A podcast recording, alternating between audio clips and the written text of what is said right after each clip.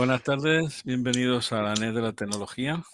Hoy pues tenemos acá a la, parte joven, ¿no? A la, digamos, las nuevas generaciones que, que, han tenido una experiencia muy bonita este verano, ¿no? En, en Croacia, compartiendo con multitud de, de jóvenes radioaficionados una experiencia que nos van a contar de primera mano. Ellos son, creo que los tres, estudiantes de, de Teleco, ¿no? Uno más avanzado, uno más avanzado, casi casi acabando, y los otros dos, bueno, empezando, ¿no? Esta carrera tan, tan estupenda, tan bueno, y que yo creo que tenga muchas salidas. Yo le seguro que, que si hoy en día las telecomunicaciones son el, el pilar básico de la sociedad, en, en nuestra sociedad. Bueno, hablarnos un poquito, cualquiera de los tres o los tres, bueno, al unísono o menos, pero de vuestra experiencia como radioaficionados, ¿cómo empezó, cómo empezó la, ese gusanillo? Me imagino que algo tiene que ver la Teleco o Teleco tuvo que ver con la radioafición. Explicarnos un poquito todo eso. Bueno, ¿por quién empieza? Venga, tú por hablar. Empiezo, empiezo yo. Vale, pues no, yo, yo me metí en Teleco gracias a la radio y yo empecé desde que era, era pequeñito. Eh, no tengo ni, ni, recuerdo de cuando, de cuando empecé. Gracias a mi tío, mi tío es, es radioaficionado, eh, cual faciete Julia Ecogol. Y nada, eh, lo típico desde pequeño, ver su cuarto de radio, ver un montón de emisoras, cacharros y, y cosas que me empezaron a llamar la atención. Luego, pues lo típico de te regalan el walkie, los walkies hechos eh, mm, estos de niños y tal, y vas empezando y poco a poco, pues luego das el salto a 27 y nada. Eh, pues ya son muchos años, desde los 8 o 9 años que, que monté aquí mi primera emisora, y nada, hasta ahora. Empezarías por la CB, ¿no? O directamente como no, La CB, la CB, la CB.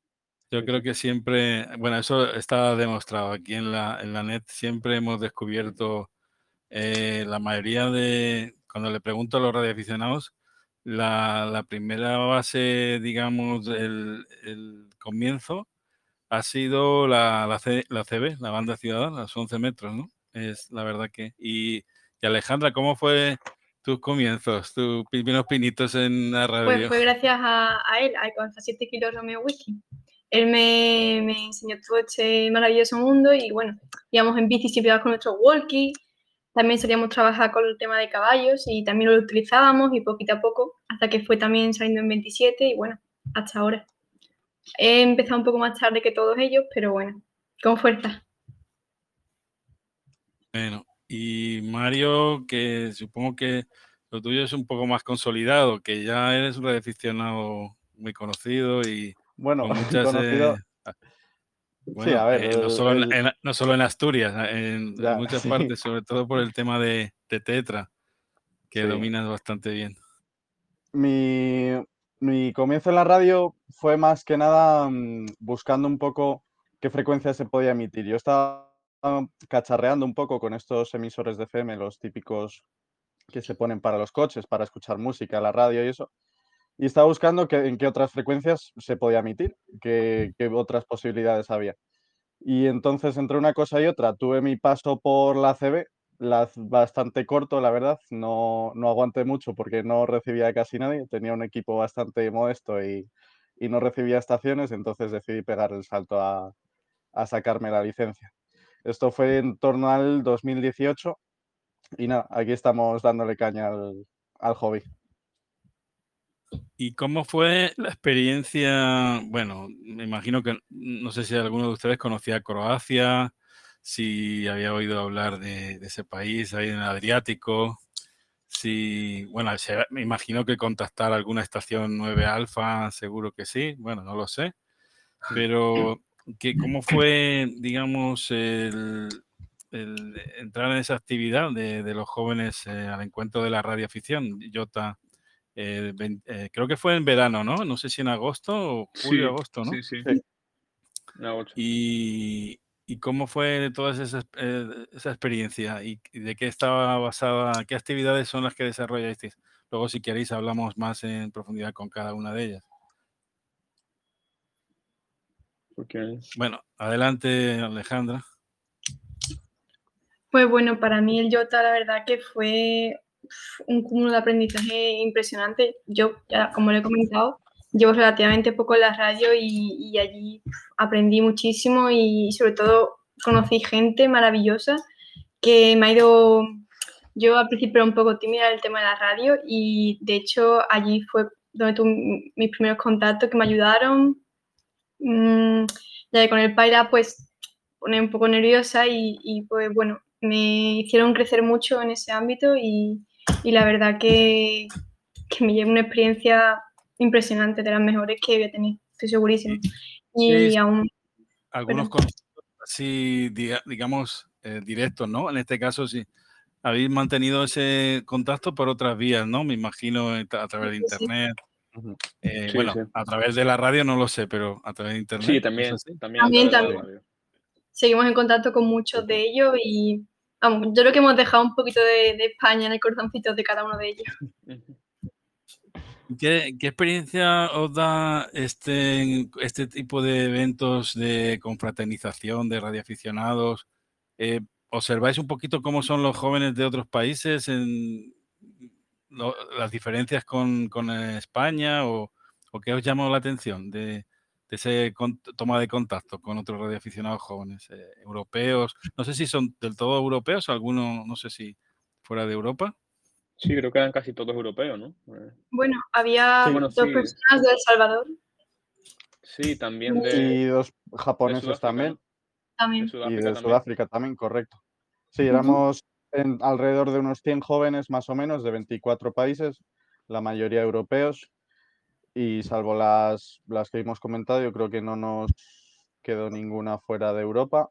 El resto, pues, eh, Argelia. Argelia también, también vino. Sí. Eh, Austria, Bulgaria, Estonia, Reino Unido, República Checa, Francia, Alemania, bueno, los países un poco, digamos, centroeuropeos y eh, cercanos a, Croacia. Bueno, esto es un PyLab, pero en vivo y en directo, ¿no? Presencial, presencial. Total. Bueno, eh, ¿cómo fue o cómo vosotros hacéis radio? ¿En, algún caso habéis experimentado con los SDR, que son estos eh, aparatitos que se conectan casi a un precio eh, muy, muy económico, ¿no?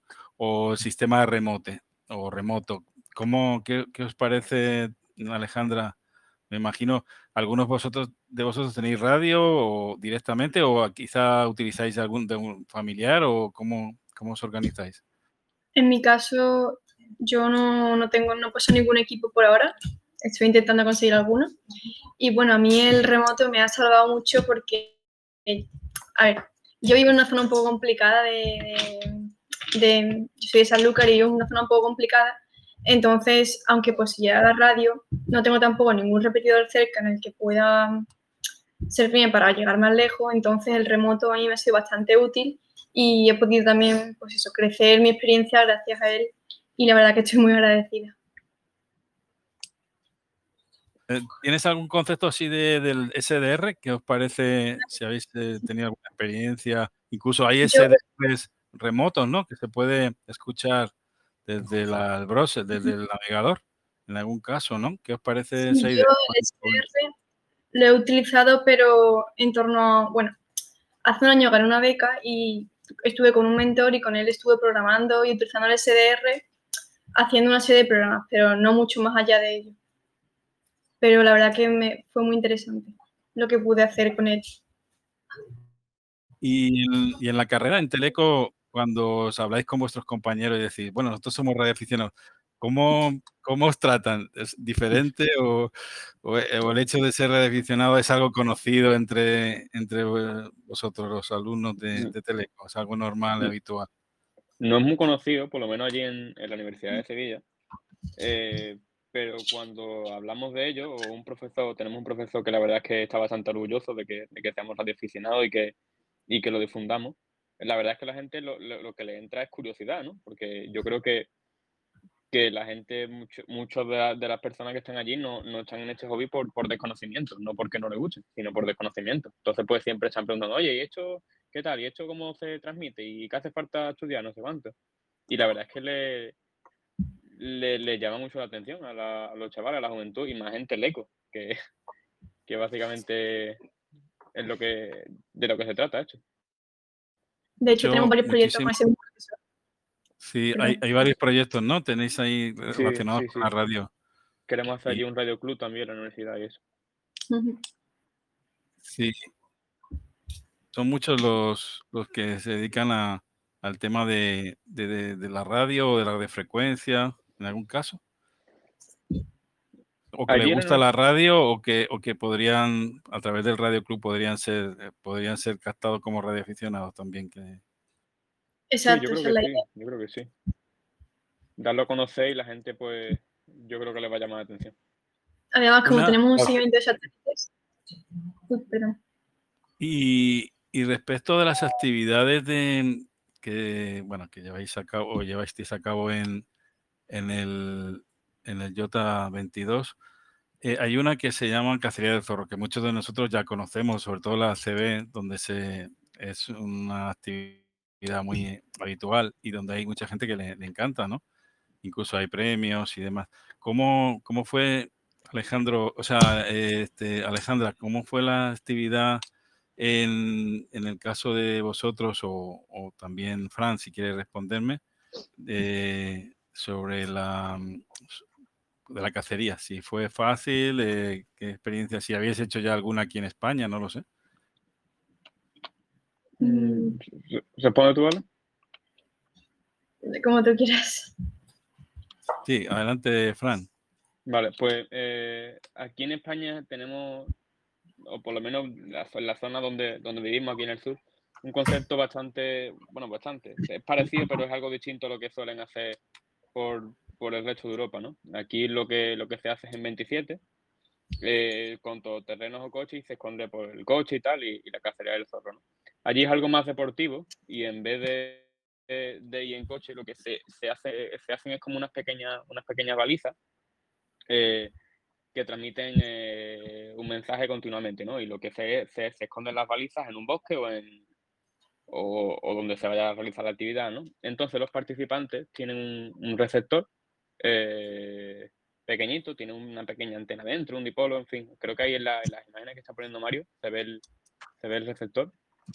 Y la cosa es correr durante, pues, durante la actividad para ver, para ver quién encuentra eh, los puntos o las balizas en el bosque. Entonces una, una actividad de radio, pero además deportiva. No solamente, eh, no solamente radio, vaya. Sí, es, es un poquito una, una actividad de, bueno, de contacto con la naturaleza, de deporte y, sobre todo de, pericia, ¿no? Para, imagino que eso al final uno ya sabe, sabe captar la señal, imagino que son potencias miliváticas, lo que dan y, claro, y, se...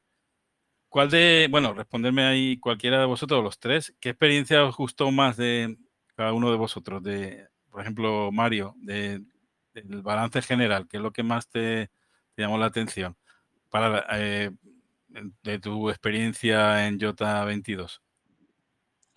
Yo como ya había participado en la última edición, en 2019 en Bulgaria, lo que más me gustó, no por la parte, digamos, de, de poder operar y tal, ya estaba un poco más acostumbrado a ello, sino poder ver caras conocidas de la última vez que, todavía seguían ahí con el, con el tema, que no se habían desvinculado y que, y bueno, volver a reencontrarnos y, poder hablar, ver cómo habían ido estos años de pandemia tan especiales. Y, y, la verdad que fue bastante, bastante curioso.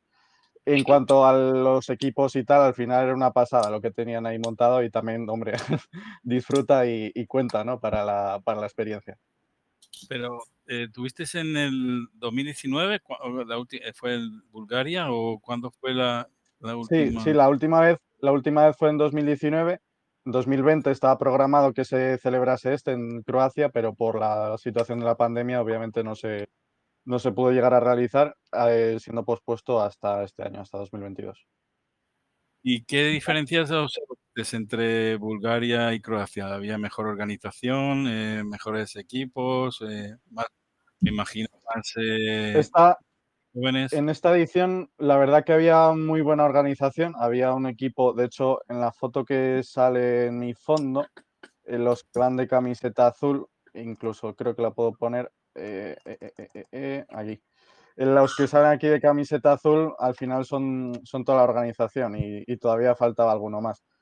Está muy bien organizado y en, e incluso uno de los días que fuimos a, a, una isla, luego cuando activemos de, cuando, perdón, cuando hablemos de las actividades, eh, profundizaremos más, pero el equipo de organización se había levantado a las 3 de la mañana para poder ir a la isla y preparar todo para que estuviese para nosotros. Entonces, al final, en esta, en esta edición la, la organización, la verdad, se lo ha currado un montón y en comparación con el 2019, hombre, el, también es un poco el presupuesto que pueda tener el, el, equipo en cuanto a radios, equipos. En Bulgaria, por ejemplo, teníamos un ICOM 7610 con una X-Beam o una Spider-Beam y era la, la, única estación que teníamos. Aquí teníamos cinco puestos de trabajo fijos, más luego estaciones en 6 metros, 2 metros, satélite. Había más variedad y más opciones, pero, pero bueno, al final como como hay tanta organización, te puedes permitir, digamos, tener más. Sí, y Alejandra, ¿qué es lo que más te gustó de, de esa experiencia de, al encuentro de la radio en, en, Croacia? Bueno, pues tal y como ha dicho Mario, los equipos era una pasada. Yo de no, de apenas haber visto, bueno, la President Harry de, de Fran y, y, poco más, de ver aquellos pedazos de equipo, el Q100 también me gustó mucho y tal, fue una pasada y bueno, ya lo he dicho, lo que me quedo sobre todo son con las amistades que hemos creado y, y el compañerismo que había, que fue impresionante. Y además nos tenían allí, vamos, nos hemos convertido como, una, éramos como una segunda familia, tanto los organizadores como, como el resto de compañeros, siempre confraternizando con nosotros y, y haciendo que estuviéramos como en casa, aunque estuviéramos muy lejos y bueno, ya de eso, ya el ámbito de, de, haber aprendido lo que he podido aprender, que me hubiese sido casi imposible aquí, es una pasada. Aquí vemos una antena parabólica, de, has hablado, Alejandra, del cubo 100. Exacto. ¿Qué, qué tal te pareció? Eh, ¿Lo ves viable para los jóvenes el, el colocarse, bueno, lo que no está supeditado a la propagación, porque ahí con un satélite geoestacionario, ahí es, uh, ya haces llamadas, sabes que por la noche, por el día, cualquier hora, en cualquier momento tienes contacto, ¿no? La verdad que sí. Y a mí que el tema satélite me encanta, fue algo que como súper novedoso que la verdad que desconocía y, y, y ha hecho que me interese más por ello. ¿Y, y tú, Fran, ¿Qué es lo que más eh, te llamó la atención, donde disfrutaste más en eh, la actividad? Pues mira, prácticamente en la actividad entera, ¿no? Pero eh, una, una, experiencia que me llamó mucho la atención fue en la, en la isla de. Eh, en la isla hecha que fuimos a hacerla. De Kerk. Activarla. Eso, Kerk. tiene un nombre un poquito raro. Es KRK, el nombre. Un poco impronunciable. Eh, recuerdo que queremos contactar con un satélite que pasaba y teníamos una antena eh, que podíamos dirigirla eh, azimutal y, y, vertical, ¿no? Entonces, ¿qué pasó? Nos falló el programa de, de, dirección de la antena. Bueno, y ahí estábamos. Había alrededor de 15 o 20 chavales alrededor de la mesa, Mario controlando el, el, el controlador de la antena el rotor, a mano, sí. el rotor a mano, eh, el otro chaval haciendo el contacto y todos ahí, a lo mejor 20, 15 personas encima de la mesa para hacer el contacto con la, con el satélite. La verdad es que fue, fue increíble. Fue increíble. De hecho, tengo, tengo un vídeo del tema, tengo un vídeo de justo cuando pasó, estás aquí donde estábamos todos preparando el pase y sí. el vídeo si carga, no sé, espera a ver, que igual no se oye. Bueno, no se está oyendo, ¿no? No, oírse no, pero se ve... Vale, pues dame un segundín, a lo compartimos ahí. Está.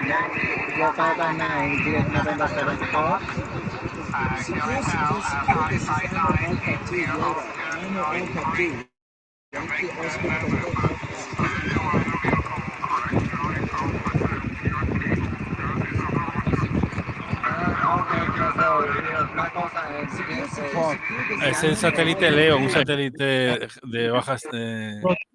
Sí, que, sí, sí, la ISS era en concreto. Ah, la ISS. Sí. La ISS era, ISS era en este caso, sí. Sí, el repetidor cruzado, supongo que. Sí, eso es. Sí. La verdad que el problema que a veces tiene el repetidor que, que somos tantos los que llegamos a él que cuando mm. tenemos que organizarlo y no todo el mundo tiene buen criterio para hacer llamada y quedarse callado después, ¿no? Y la gente, todo el mundo a la vez, son 10 minutos de, de, experiencia sublime y entonces ahí la gente, bueno, se, y respecto del, bueno, tenemos un insigne protagonista croata de, que tuvo que ver mucho con la radio, ¿no? es Nikola Tesla, que de alguna manera inspiró, bueno, no solo la radio, la, energía esta universal, los telecomandos, eh, la electricidad. Eh, bueno, de alguna manera, eh, aquí, bueno, se ve, no sé si es el, el, el, edificio ¿no? técnico de... Sí, el museo, museo técnico de Nikola Tesla, sí. Eh, creo que vale la pena. Bueno, también es un reclamo para los turistas, ¿no? De, mm, que, que van por allí, porque hoy en día ha pasado del puro anonimato de Nikola Tesla, no se conoce para nada, hasta ser el, la referencia de marca de algunos coches, ¿no? Autónomos. Eh, bueno, háblanos un poquito, bueno, no sé si quién quiere hablar de, del museo, de, de todo lo... Bueno, hacer una visita guiada virtual por allí. Hombre, yo creo que Fran sería el más indicado para ello, me parece. Sí, adelante, Fran. Eh, te toca a ti el, el, cambio. El cambio.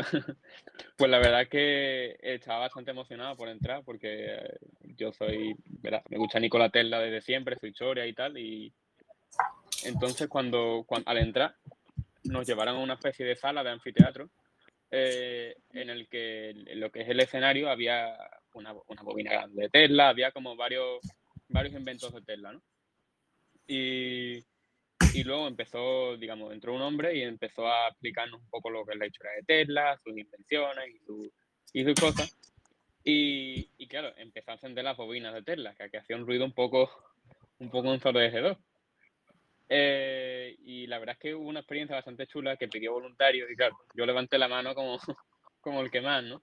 y, me, me, eligieron junto a unos compañeros también para hacer un experimento. Y el experimento consistía en, en una fila, nos dábamos la mano, éramos cinco o seis, no me recuerdo cuánto, cuánto éramos, eh, los seis dados la mano, uno en fila, es de otro. Entonces, el que estaba en una punta tenía una varilla metálica que lo acercaba a lo que es la bobina de, Tesla. Y el de la otra punta eh, tenía una bombilla. Eh, vale, la, la lo que es el generador, la bobina, funcionaba creo que era 10.000 voltios, ¿era Mario? ¿Cuánto era? Sí, 10.000 o 100.000, no me acuerdo cuánto, pero vamos, la cantidad, una, una, una barbaridad increíble. Y le, le, metieron, le metieron chicha a eso y, y, claro, fue muy, muy guay viendo que, claro, estábamos temblando las manos, yo por lo menos, y de la, de la electricidad, y el otro compañero de la punta encendió la bombilla. Una experiencia bastante... eso, es, eso es rayo de la muerte casi, ¿no? de hecho, tengo, tengo el vídeo del momento, que lo tengo aquí preparado para, para poder verlo, porque la verdad es que fue curioso. ¿Y qué pensáis respecto de, de, de, Tesla? No tengo el de Fran aquí concretamente, pero bueno, lo... tengo compañeros. Ah, ah, sí, ahora creo que se, se ve, ¿no? Vamos, sí. sí.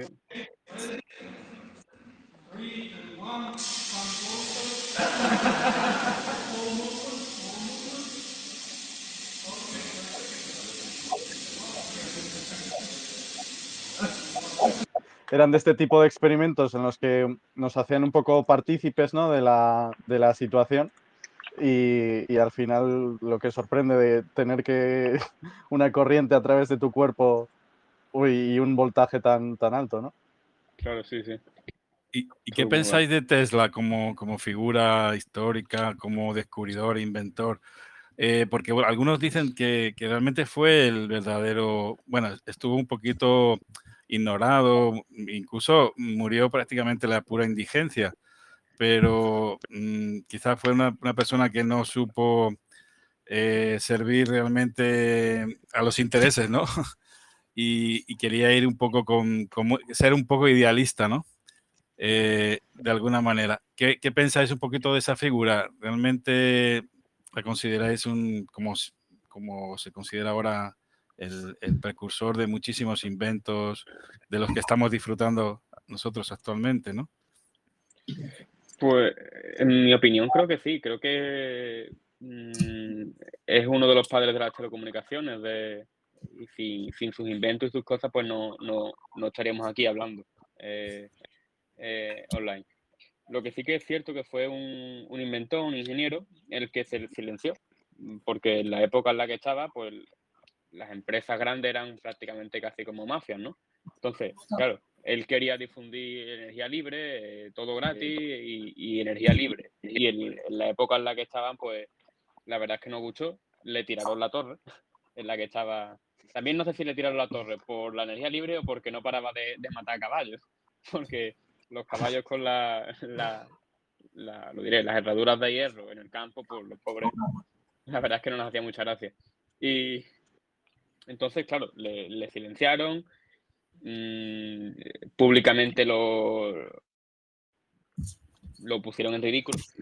Y entonces es cierto que sí, que al final acabó muriendo en el olvido y en la, en el olvido y en la.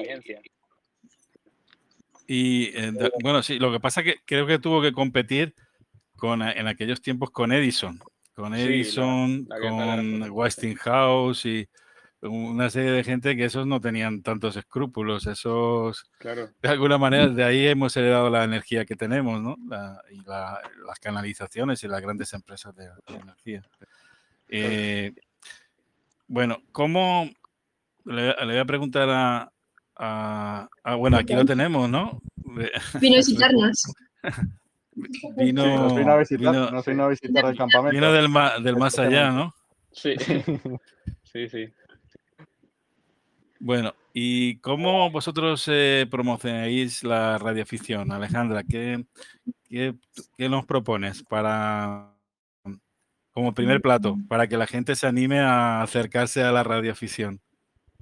Bueno, pues como lo antes, Fran, en la universidad tenemos varias, o sea, varias propuestas con varios profesores para promover la radio. De hecho, en nuestra propia universidad tenemos un segmento de satélite, el cual está sin usar y, nuestra idea es volver a darle el uso que, que tenía antes. Y, bueno, aparte, en, durante el campamento Yota, cada día teníamos una sesión de Trend Trainer, que era como proponer cosas para que la redacción en los jóvenes volviera a tener el auge que tuvo por, eh, por aquel entonces y tal. Y, hicimos varias actividades chulas, las cuales queremos poner a prueba, por así decirlo, tanto en, el Club de Sevilla, supongo, como Mario en Oviedo.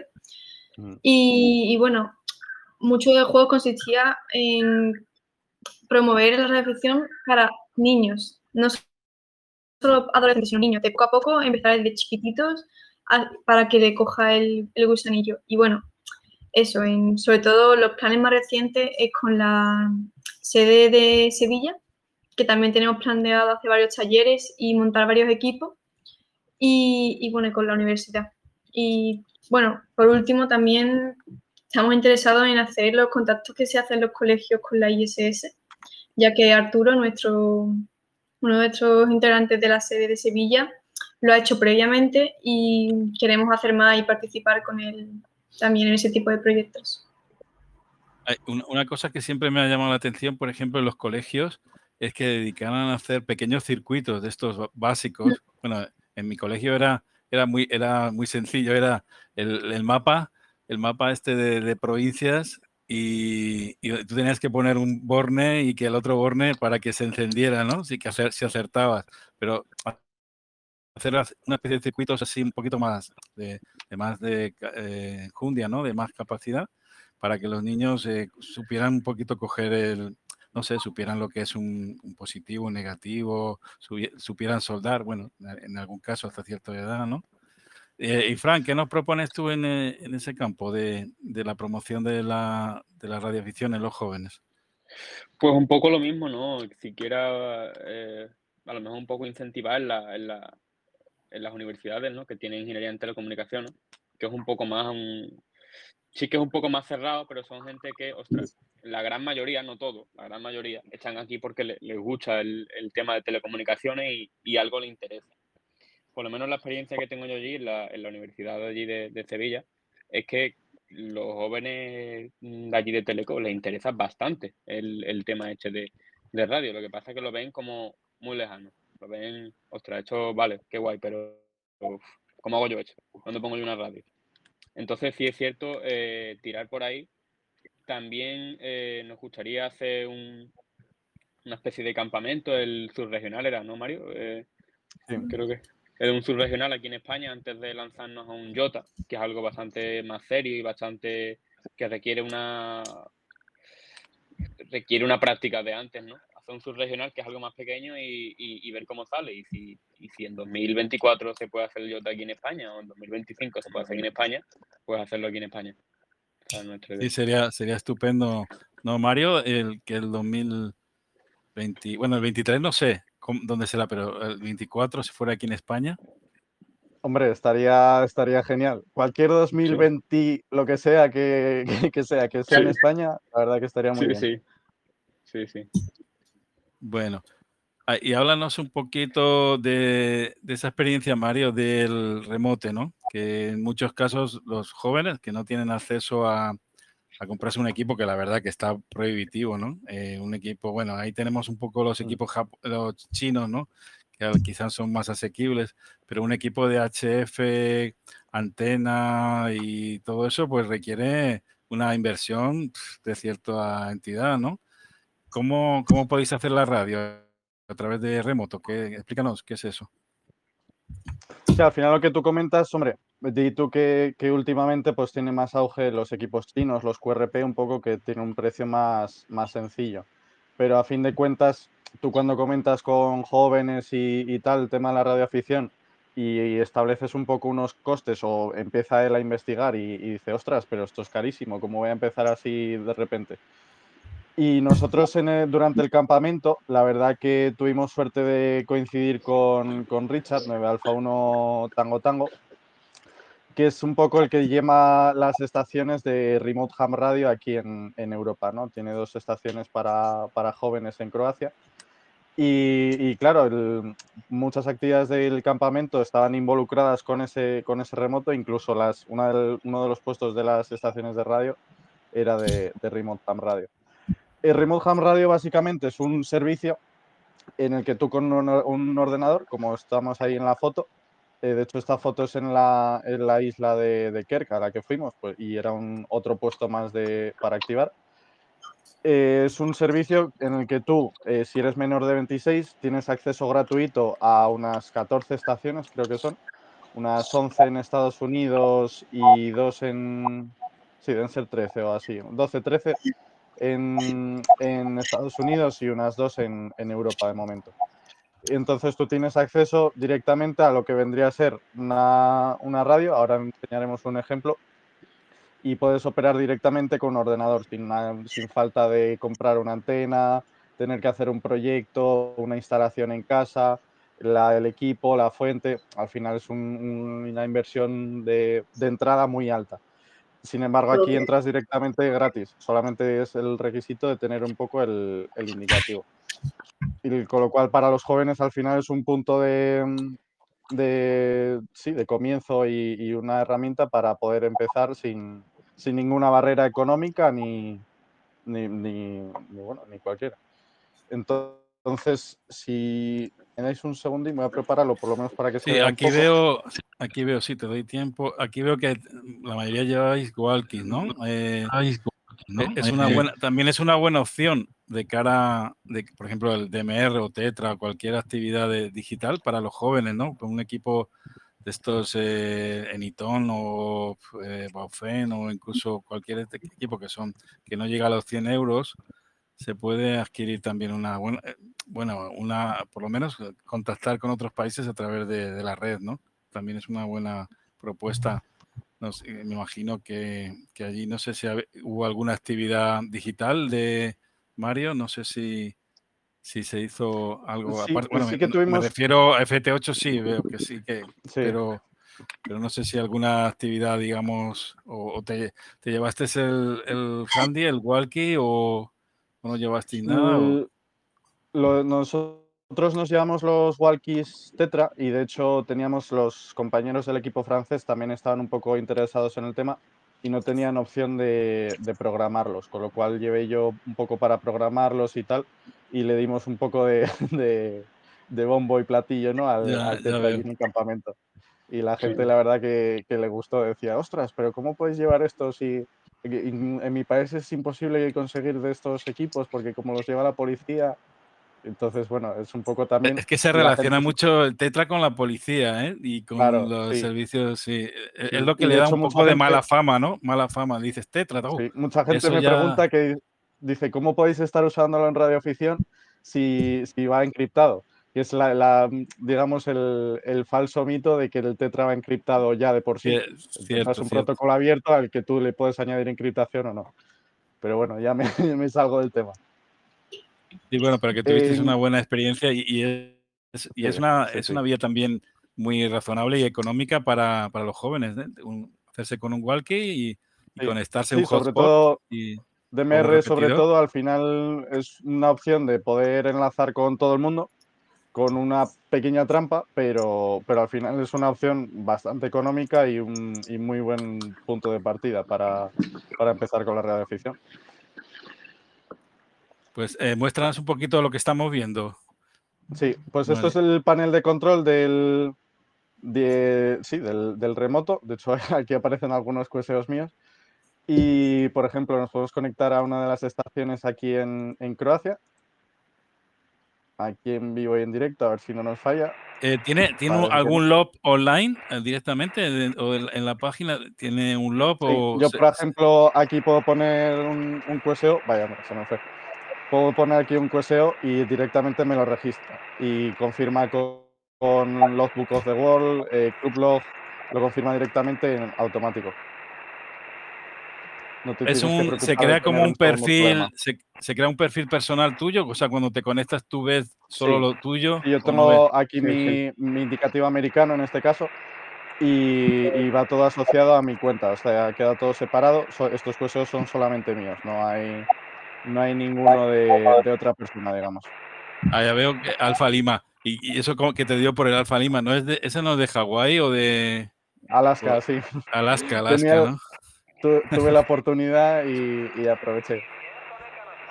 Y bueno, aquí, por ejemplo, pues eso, nada, podemos ver en directo el, eh, el, remoto, ¿no? Es un, al final es un SDR en el que tú tienes pues control de la banda, qué banda quieres, qué tienes el arrastras, luego también puedes operar es una pasada, una pasada. ¿Y puedes, puedes hacer marcas, hacer marcas para ti personales de, o, son generales para las que se quedan ahí? Por ejemplo, he visto que determinadas frecuencias eh, hay alguna net o, actividad muy concreta para dejarla esto, esto que aparece aquí eh, son anuncios del clúster. Cuando te aparece un indicativo aquí en el ah, espectro, es, un anuncio del clúster. Para que tú directamente sepas eh, dónde hay una estación, digamos, ¿no? El poder tener ahí un poco información añadida. Por ejemplo, a ver si aparece por aquí alguna que cargue. Pero vamos, sí, los globos estos que aparecen por aquí son spots en el clúster donde pues tienes Lima Yankee 4 Alpha, Kilo Charlie 1 Alpha Mike Zulu y, eso. y eh, directamente pues, la radio hecha fácil. Sí, la verdad que sí, la verdad que sí. Y por ejemplo, yo si me pongo ahora a transmitir, ahí estaría transmitiendo y sale pues la potencia con la que estoy saliendo. Ahora como estoy bajando un poco el micro, sí, ahí, ahora sale un poco mejor. Y, bueno, te marca todo el ALC y, todo. Y, sí, al final, 78 vatios. Estáis, estáis con potencia, digamos, ¿Tenéis posibilidad de conectar eh, lineales o lineales? por ejemplo, en esta estación croata no.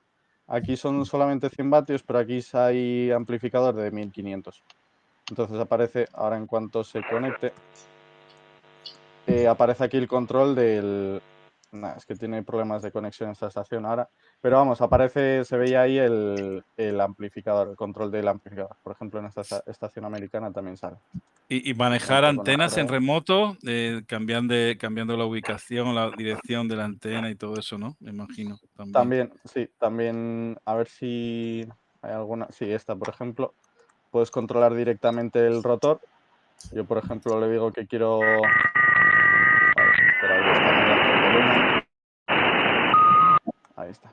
Yo puedo decirle que quiero apuntar a, esta- a Europa, perdón, y empieza a girar la antena apuntando a, Ya- pues ya eso, al ahí. continente europeo. Ahí estamos en, estamos en la frecuencia de FT8, ¿no? En 7074. Sí, ahora mismo 40, 40 metros FT8, sí. ¿Tenéis, tenéis una, un applet, una, algo para, para directamente utilizarlo, ¿no? Sin programas de terceros.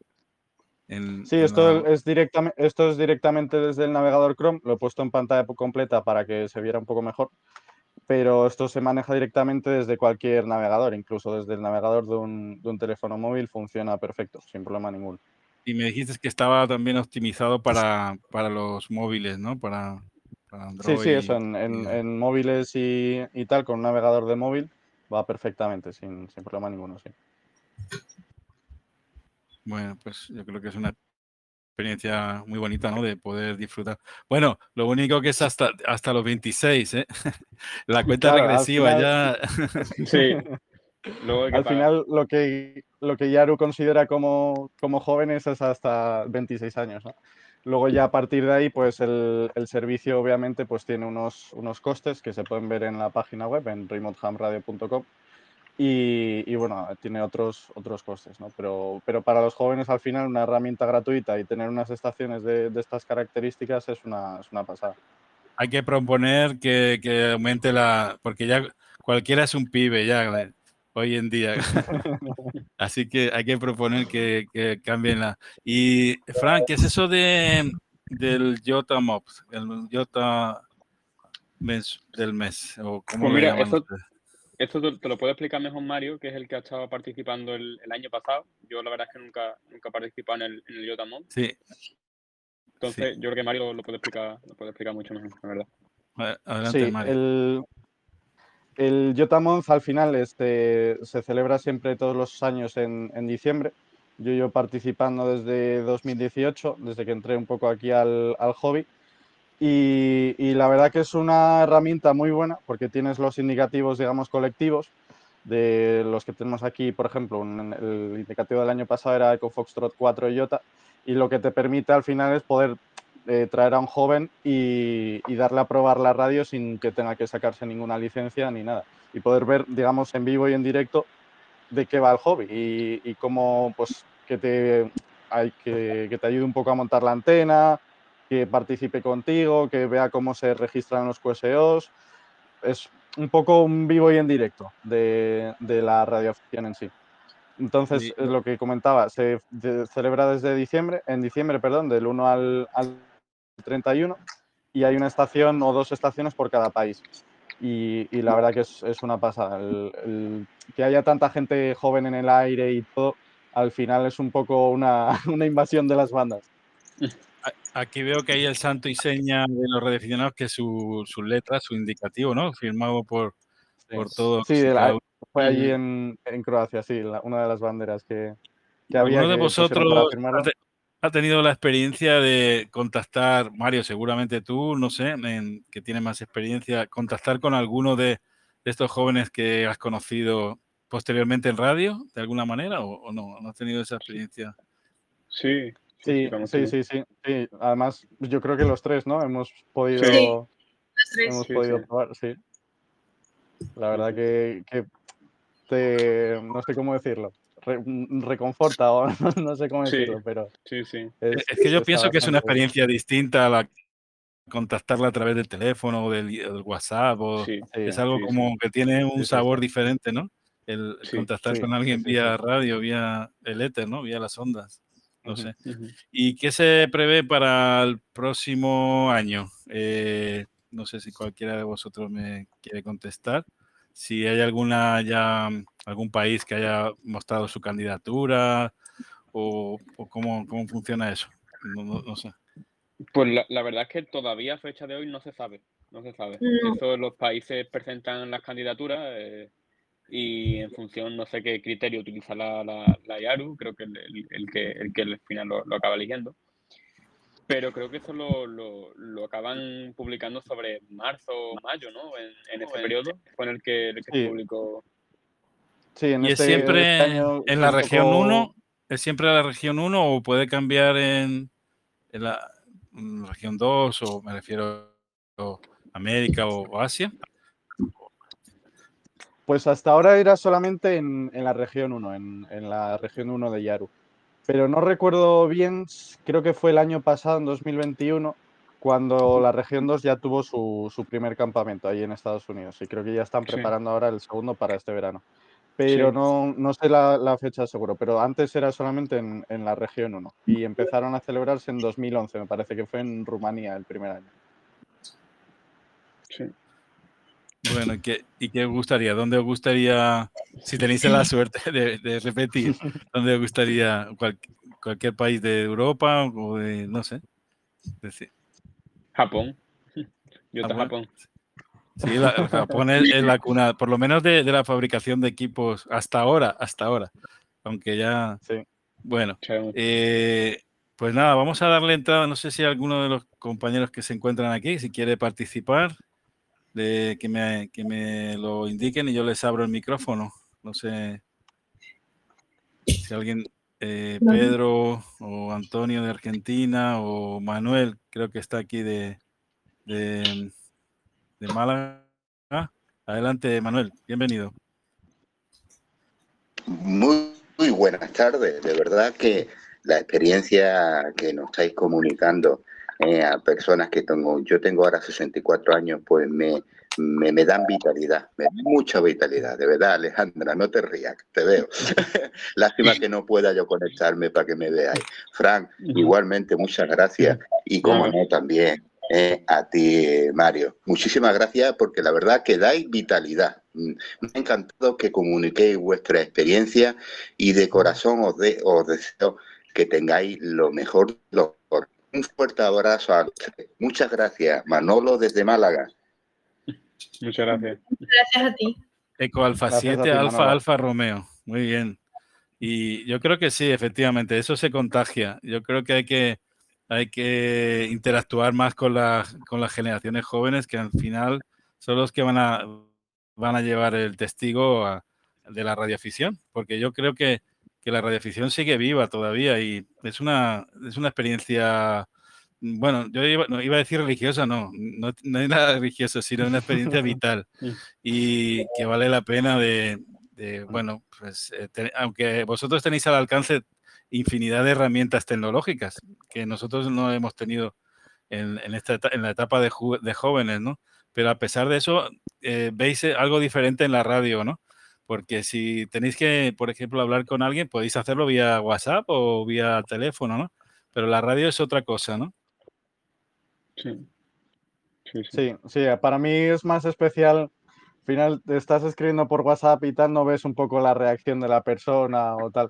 Y por radio, pues puedes sentir un poco la persona más, más cercana, ¿no? Y, y tiene esa magia, esa chispa de, de las ondas. Sí, yo creo que sí. Y de la experimentación. Seguro Sí. que en vuestro campo de desarrollo profesional eh, os va a servir mucho, muy mucho la, la experiencia de ser radioaficionado. No es solo un bagaje con unas letras y una licencia, sino que, que lo ejerzáis, que seáis radioaficionados. Seguro que, que eso, que eso va, va a ayudar mucho, ¿no? Y, y que se contagia, seguro, en, en el radio. Si llegáis a formar el Radio Club ahí en la universidad, sería una cosa estupenda, porque es la, es la cantera, es el es de, de alguna manera donde, donde se nutre la- los, los jóvenes, ¿no? Bueno, pues nada, yo desearos todo lo mejor en vuestros estudios y, y gracias por estar aquí, por, por afrontar ese reto, que, que no es la primera vez, pero eh, la verdad que ha sido interesante. Y decirles para los que nos ven en diferido y a, y a los que están aquí también, que tenemos el, la net el próximo domingo, eh, vamos a hablar de algo que está muy en boga y que la radioficción tampoco está, está inerme de eso, que es la inteligencia artificial. Vamos a hablar de la inteligencia artificial en el próximo programa, con un radioaficionado también buen con- conocedor y también universitario. Así que eh, nada, emplazaros para el próximo net y agradeceros que estéis aquí con nosotros. Un saludo y un 73. Ahí como, 73. como, de- como colofón ha dejado Mario. Sí. Con muy, con muy buen criterio, como siempre. con un dron. Sí, Sí, sí, ge- genial, ¿eh? Es eh, muy Sí, bonita. sí, la la verdad verdad. que estuvo ahí un poco difícil la coordinación para hacerlo, Sí, pero sí, bastante difícil. resultó, resultó bien. Sí. Yo creo que genial, ¿eh? Es, Sí, sí. sí, ¿Estabais todos los que sois o, no son todos los que están? Eh, o Sí, sí. faltó. hecho, A ver Sí, si da la resolución. Estamos aquí, en esta zona. sí, a ver, Y a ver, Sí, los sí, participantes es todo lo que forma el 7 y el 3. Y luego la exclamación son la, la organización. sí. sí. La verdad que costó, pero, pero quedó Sí, bien, sí. quedó bien. Sí. Pero genial, bueno, es una experiencia muy bonita, ¿eh?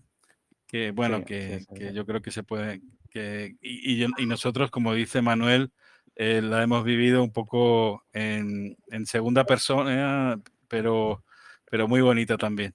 Gracias a Alejandra, gracias Fran, sobre todo Mario por tu experiencia. Y, y- y nada, y, y empezaros si queréis alguna vez seguir aquí la net con temas afines a la radioafición, son, son muchos y, tecno- y tecnología también en general. Así que, pues, eh, estáis bienvenidos. O, o incluso Muchas gracias. en- Muchas en- gracias. en YouTube. Gracias a ti, José, por, por organizarlo y, de- y darnos este espacio, ¿no? Para, bueno, difundir un poco cómo ha sido el- este evento y que la gente se anime a, a participar y, y Sí, sobre todo a difundir cuando la- escuchen Jota, los jóvenes. cuando escuchen Jota, sepan un poquito qué es eso de Jota. Sí.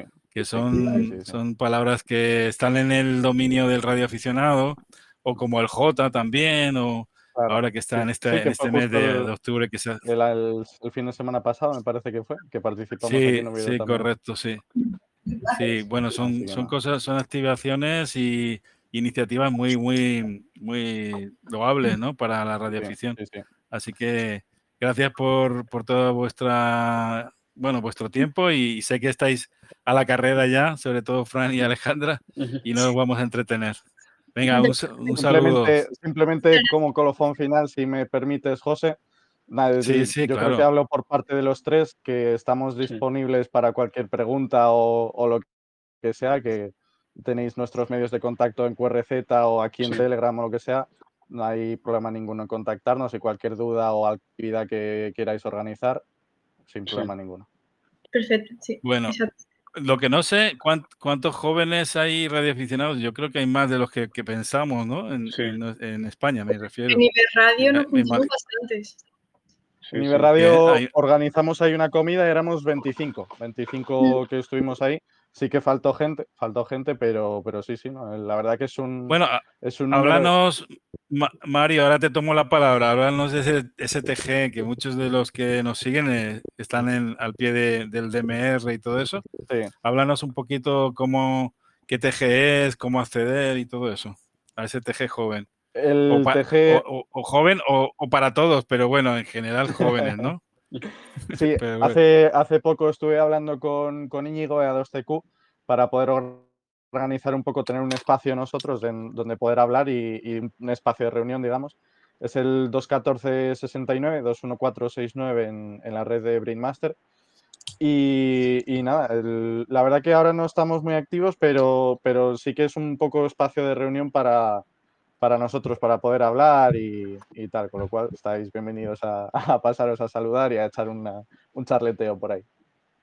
Bueno, menor de 26 o un poquito más. No Sí, pasa hombre, nada, ¿no? ahí ya no hay problema. Bue- Bueno, pues nada, gracias y buen domingo. Gracias por estar aquí con nosotros. Y la verdad que ha sido estupendo, lo hemos pasado muy bien, yo primero. Y, y la verdad que he conocido una experiencia muy bonita. Y lamentablemente yo no, yo no llegué a tiempo. en aquellos tiempos no, no se estilaba este tipo de, de- de encuentros aquí de radioaficionados, pero seguro que lo hubiera, hubiera, hubiera sido de los, uno de los que están en el, en el 7 o en el 3. Gracias. Hasta otro momento. A ti. 73. Chao. Hasta luego, 7-3. Entonces, Luego, muchas gracias por todo.